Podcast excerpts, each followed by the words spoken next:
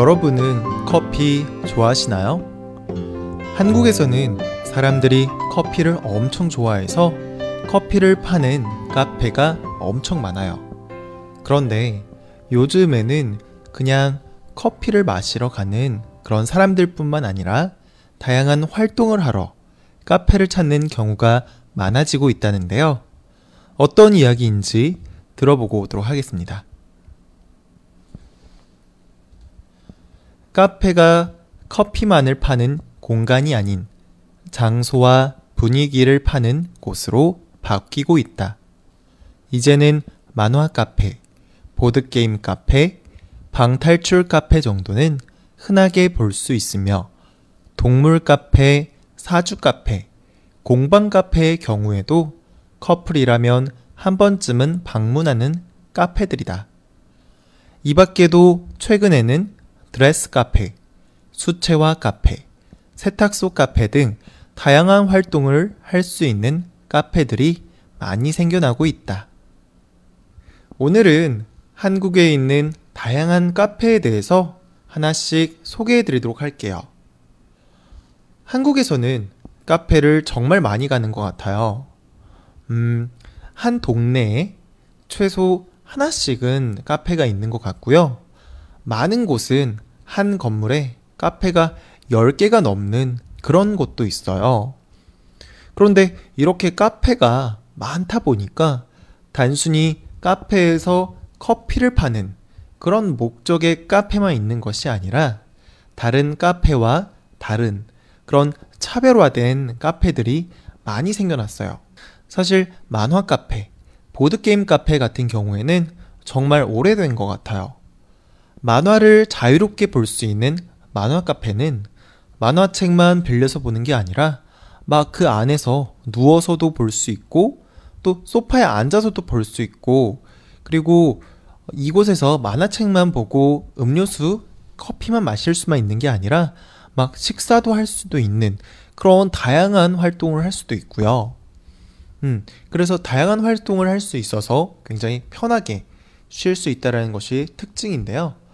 보드게임 카페의 경우에도 다양한 보드게임을 직접 사람들과 재미있게 이렇게 하면서 놀 수 있기 때문에 꾸준히 사람들한테 인기가 있는 것 같아요. 그리고 이제 최근에 사람들이 꽤 많이 있는 지역이라면 거의 무조건 있는 방탈출 카페도 사람들이 많이 가고 있는 것 같아요. 각 방탈출 카페마다 그 방을 탈출해야 되는 그런 방법이나 이런 것들이 다 제각각 다르기 때문에 그래서 이런 굉장히 이색적이고 특징이 있어서 매니아들은 방탈출 카페들만 막 이곳저곳을 찾아다니면서 다니는 경우도 많이 있어요. 네. 제가 앞서 말한 이 세 곳은 이제는 너무 많이 알려져 있고 그래서 이제는 굉장히 흔한 카페들인 것 같아요.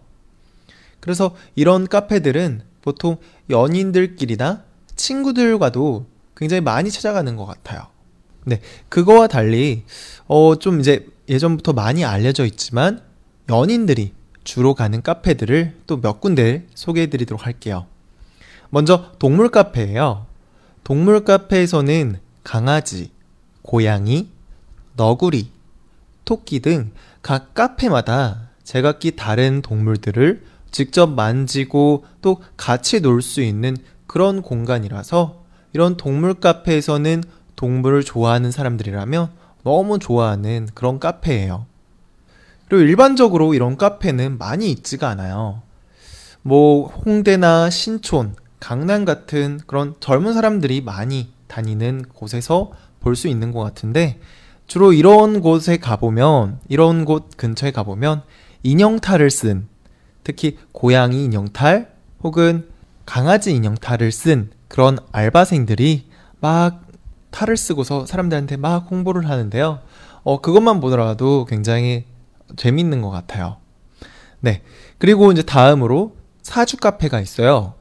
어, 사주 카페에 가면 뭐 연애에 대한 운세, 결혼에 대한 운세, 직업, 돈을 얼만큼 벌 수 있는지 등 굉장히 다양한 운세를 확인할 수가 있어요. 사실 한국에서 이런 사주를 보는 곳은 점집 같은 곳에서 일반적으로 볼 수 있는데요.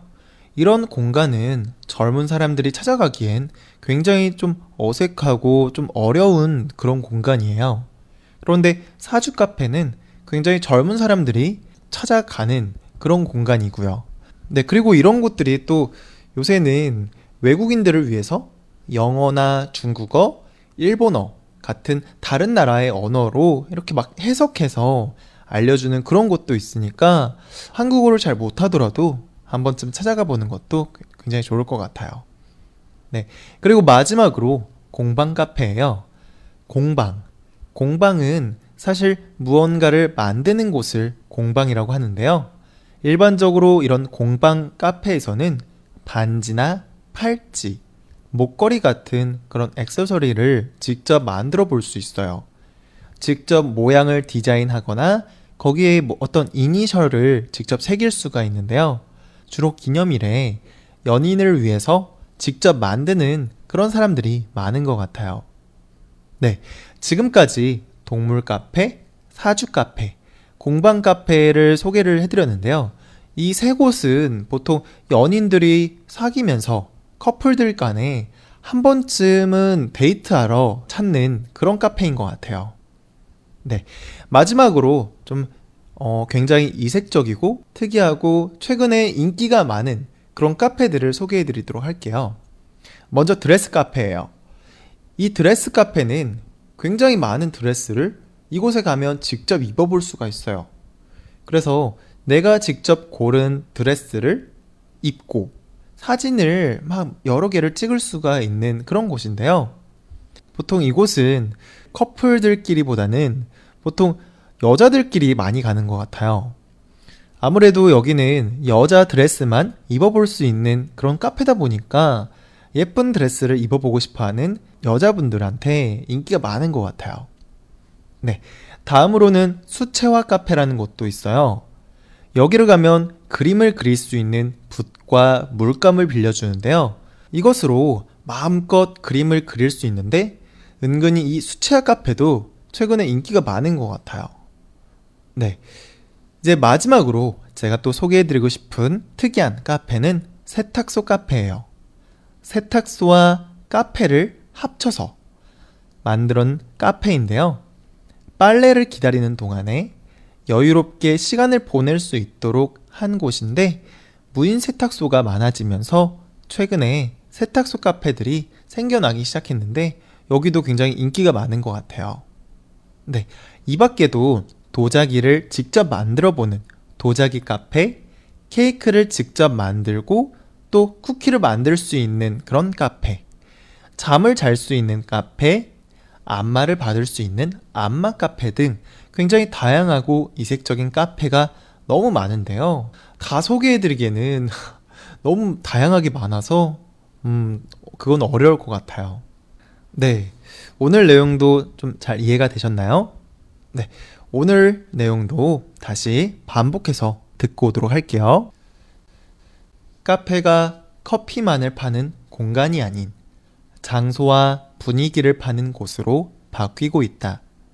이제는 만화 카페, 보드게임 카페, 방탈출 카페 정도는 흔하게 볼 수 있으며 동물 카페, 사주 카페, 공방 카페의 경우에도 커플이라면 한 번쯤은 방문하는 카페들이다.